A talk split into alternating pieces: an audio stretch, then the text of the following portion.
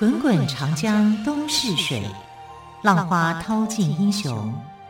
是非成败转头空。古今多少事，都付笑谈中。陪你说历史，汪培制作主持。晚安，亲爱的好朋友，我们又见面喽。欢迎朋友们再次收听《陪你说历史》节目，我是汪培。同样，我们的特别来宾是历史专栏作家于远炫老师，老师好。主持人好，听众朋友大家好。好，老师，我们也用了几集要来谈到汉文帝的母亲薄姬以及汉文帝的窦皇后。今天老师要来谈的是汉文帝跟薄昭的关系。薄昭又是谁呢？薄昭就是他的舅舅。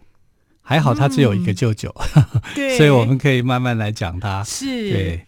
那在汉代的时候呢，其实他们非常忌讳一件事情，就是外戚干政。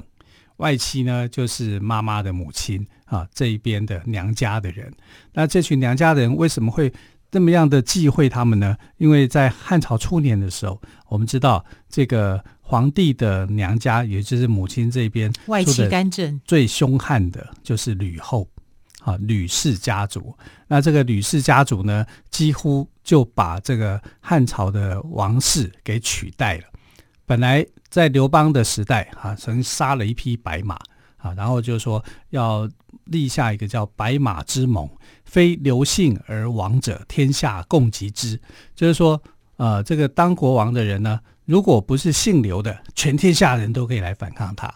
啊，但是这个在后来被吕后给推翻了啊，因为吕后几乎把姓刘的王差不多都给杀了啊，然后就让姓吕的人上来啊，所以在呃吕后过世之后呢，就发生了所谓的诸吕之乱啊，也就是吕家的梁家的人，就算他们不作乱啊，这些大臣们也容不了他们啊，所以把他们给杀得一干二净。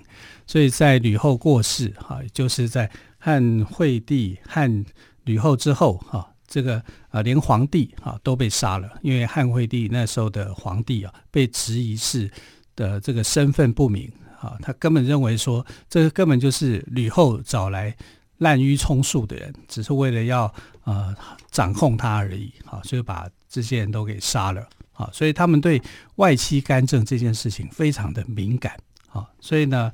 在汉文帝的时期，也注意到这个问题。可是其实，这个薄太后，也就是他的母亲，根本只有一个兄弟而已。难道还会怕说有有这个外戚干政的问题吗？啊、而且这个外戚是他亲舅舅。哎，我们的你看中国人的观念不是这样吗？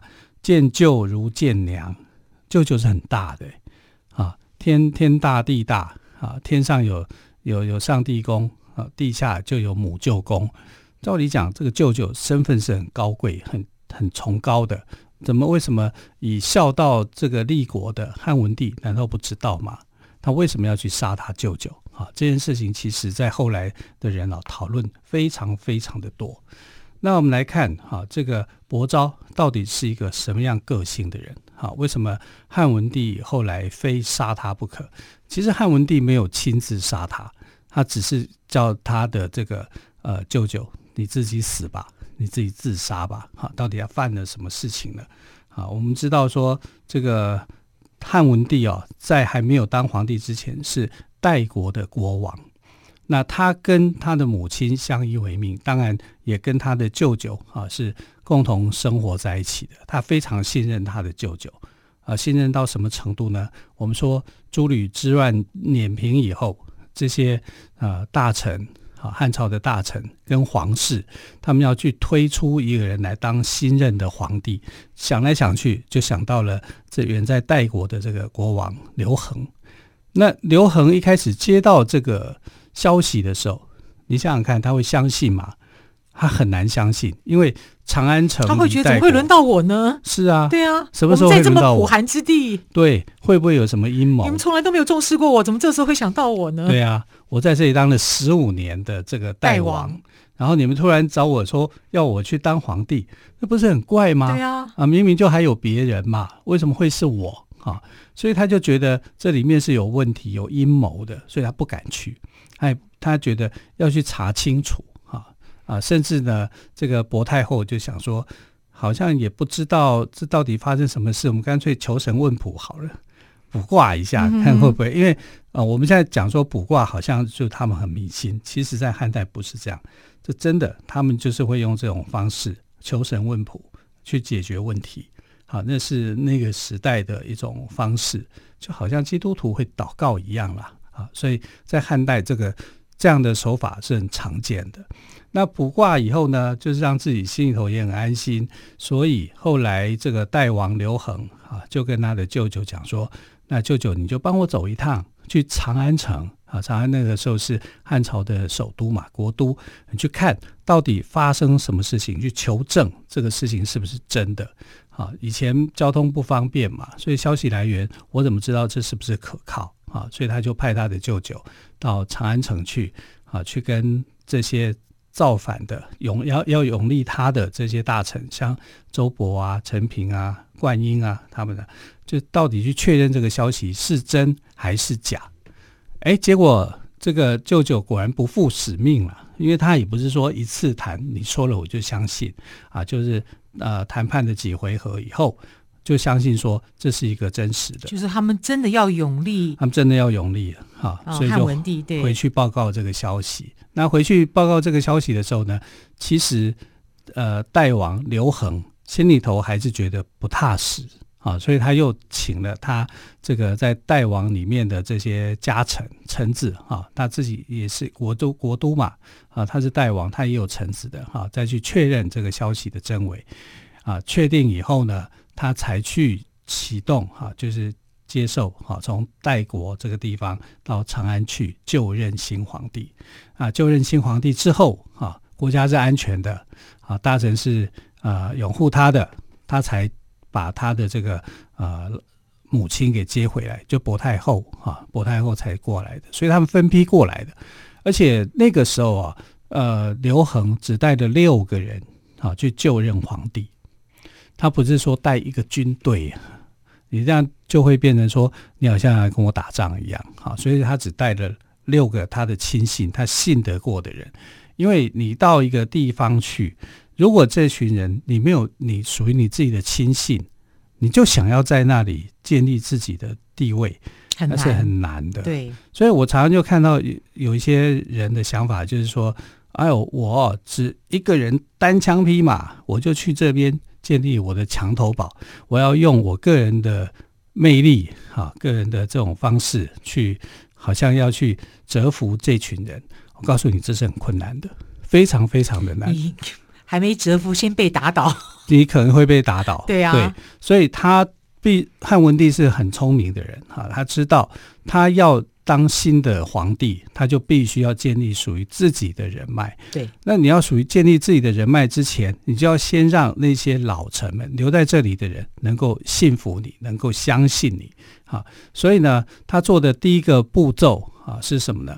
是信任这些老臣，然后把过去在吕后的时期受到冤枉的人，将他们做平反。平反。你做这个平反工作工作以后呢，呃，那才有意义。那他身边他所需要建立的这些呃重要的堡垒，哈，比如说我身边我的亲信、我的自己人要保护我的这群人，哈，在皇宫里面的人，我就用我的亲信，啊，所以他是有计划的去去，他心思很缜密耶，他很缜密，他绝对不是像那些大臣所想的是一个呆头呆脑的孩子，对，被放逐在边陲地带的一个呆头呆脑的孩子，对对对，虽然他很年轻，他那时候就任皇帝的时候是二十三岁。是很年轻的皇帝，八岁就去当代王了啊！然后经历十五年的一个历练，因为历练太辛苦了。对，而且其实他在代国的评价是很好的，好好那老百姓是很喜欢他的啊。然后呃，再加上呃，薄太后本来就是这个老庄思想啊、黄老治术的一个代表性的人物啊，他让老百姓是生活的非常的安定的。当然，你必须要去防守边疆的敌人来换来犯呐、啊，是是一定要的哈。那我们看到薄昭，他就有这样的一个功能啊，就在他就任之前做的这种沟通协调，那这样不就立大功了？哈，至少是立下一个功劳啊。所以汉文帝呢，这个有功就一定会赏啊，所以他就让他的舅舅啊称侯啊，称为叫做指侯。这个指呢怎么写？就是一个车字边，然后右手边是一个指示的指，指侯啊。然后十亿万万户，也就是说。一万户的人家的那个钱是归给他的，所赚来的钱的部分的这个税收，他是可以有的。那非常的优厚啊，非常优厚。一般来讲，千户、百户都已经算是不错，他是万户，好一万户的这样的一个东西，好，所以呃，这个而且还让他当车骑将军，也就是说他有这个功能，能文能武，哈，能沟通，啊，这充分表示说我对我的舅舅很信任。啊，但因为这样的关系，皇帝都做这种表态，所以这些功臣们，哈、就是认为永立有功的功臣，像周勃、观音啊，他们是不是要去拉拢这个伯昭？一定是、啊，他们就会去拉拢伯昭，啊，这样伯昭好像变成他们的好朋友。哎，我们曾经讨论过的嘛，对不对？哈、啊，我们是马吉啊，怎么样的？那有一次，周勃啊，就因为啊一件事情，哈、啊，去。呃，被人家检举说他有造反。那周勃其实后来当了丞相啊。那那你说一个丞相会造反有没有可能？在那个时代，也许有可能，因为皇帝很忌讳啊。那既然有这件事情，就去查吧啊。那周勃就因为这样子啊，被下到监狱里面去坐牢了。那周勃坐牢了以后，他就想到说，那我一定要找人来帮我解释解释啊。那这个一定要也很有权力，而且要有分量，要有分量。对啊，找到的就是伯昭，他就找伯昭啊，请他帮忙啊，送了一份礼啊，送礼给你，可以说那个礼叫贿赂了、嗯、啊，但你某个程度来讲，也可以叫礼金呐、啊，对不对啊？因为两边人是有关系的。那呃，这个伯昭呢，就接受了这个礼物哈、啊，然后他就想办法啊，透过这个。呃，他的姐姐啊，然后来向这个就是薄太后，对对对啊，来跟这个汉文帝啊去说明周勃的冤屈。那薄太后就讲说，周勃在最有能力造反的时候，他都没有造反。然后后来他只掌管一个县的时候，啊，因为后来他不断的被降级嘛，那只掌管一个县的时候，他就有能力造反嘛？一个。最没有能力造反的时间来造反，这这点是很奇怪的，他是不太相信的啊。所以薄太后就因为这样子啊，就跟向周勃求呃为周勃求情，然后周勃就被释放。是，可是你想想看，汉文帝会怎么想？他那么样的有帝王心机的人，他就在想说，那伯昭。是不是在这里面有一些问题？嗯、所以他们扮演着什么样的角色？对他们生就之间的关系就变得比较差，就起了微妙的变化了哦。是的。那后来呢？这个伯昭跟汉文帝又如何呢？我们先休息一下，稍后再请玉瑶老师来告诉我们喽。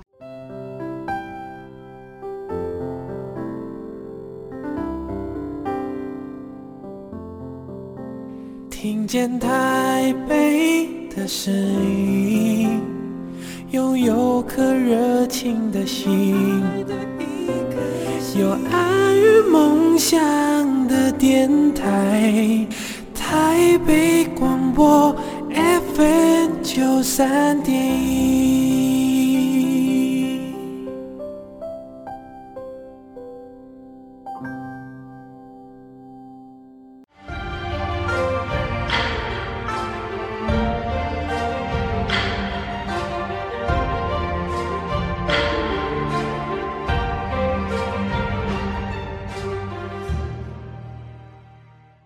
里是台北广播电台，我是汪培，为朋友们进行的节目是陪你说历史。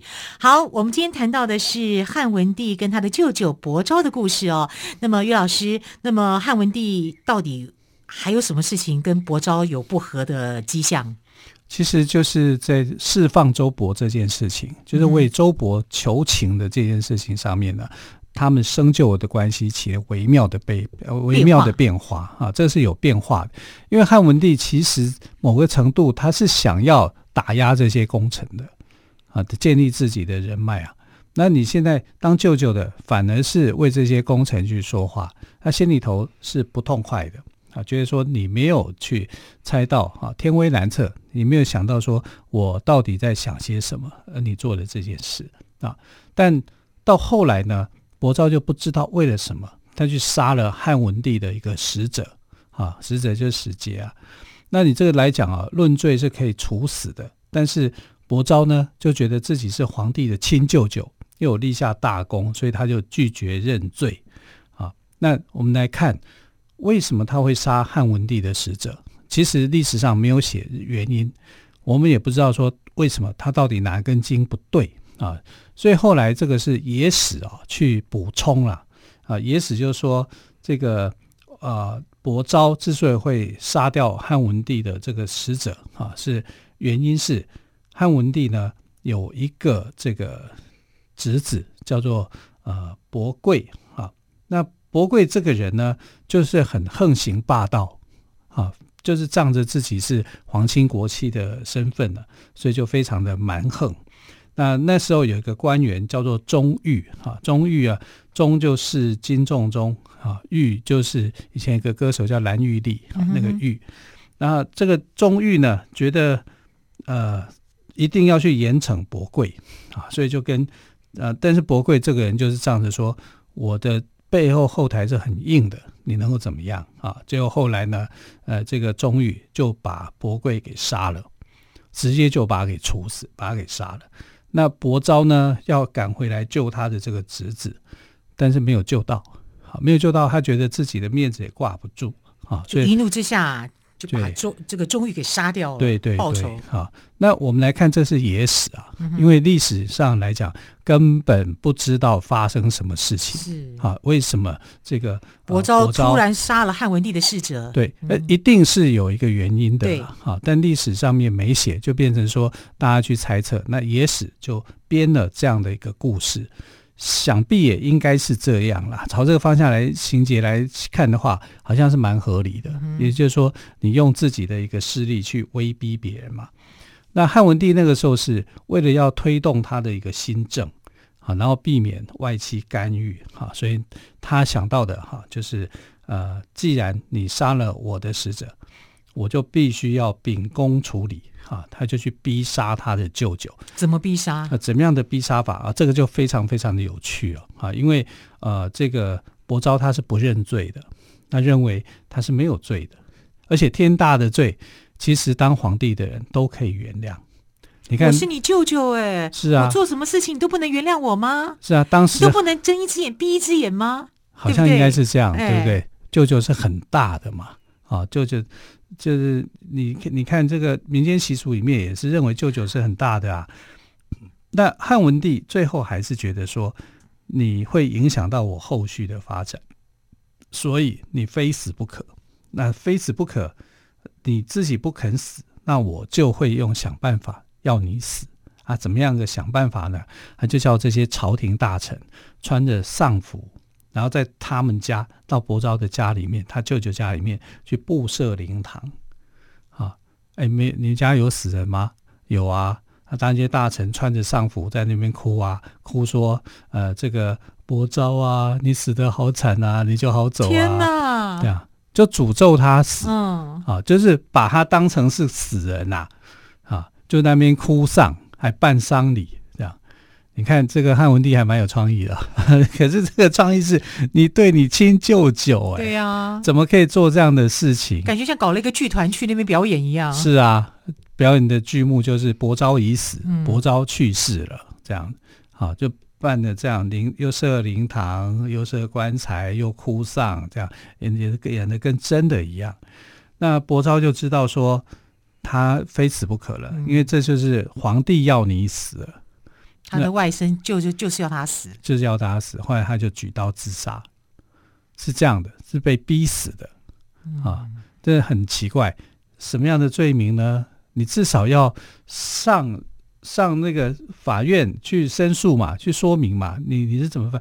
你你犯了什么罪？你为什么要去杀害这个死者啊？你要做一些申辩，做一些申诉，后人也才会知道啊。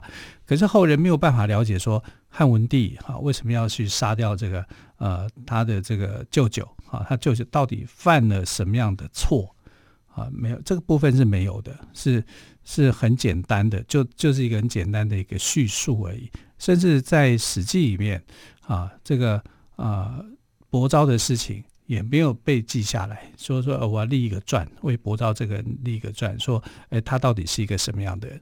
在史书上面写的也非常少，好，可是这是一个事实，也就是呃，汉文帝逼杀了他的舅舅伯昭。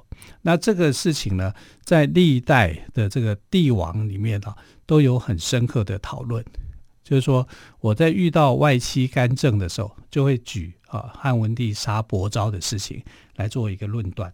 所以在三国时期的这个皇帝哈魏文帝曹丕，他就认为说，对于外戚，你只可以给他奖赏，你可以给他这个钱啊、珠宝啊或怎么样，但是你不可以给他权力。一旦给他权力以后呢，就会出现问题，他就可能会干政。啊，那我们看汉文帝虽然看起来好像很好欺负，实际上不是这样的。他对大臣，你看他对大臣周勃，他把他下到监狱里面去；他对他的舅舅，他连他舅舅都用这种逼杀的方式让他去认罪，因为他想要维护的，啊，是一个皇权，对，皇权，对啊，表面上是一个法统，啊，就是说你杀掉我的使者，你犯罪了。你犯罪，你就必须要在这个呃，你就要就要让这个罪名成立啊，因为这样的话，天下人才会信服，我才能够继续做这个事情。啊，所以如果从法的执行面来看，他好像也没有什么错。可是问题是不是只有法啊？这里面还有一个就是汉文帝的心机啊，然后就别就算是舅舅，舅舅也非死不可。也是要让诸位大臣知道，这个国家我说了算。对哦，好，天威难测。今天非常谢谢岳云轩老师跟我们说汉文帝跟他的舅舅伯昭的故事哦，谢谢于老师喽，谢谢，谢谢亲爱的朋友，我们就明天再会，拜拜。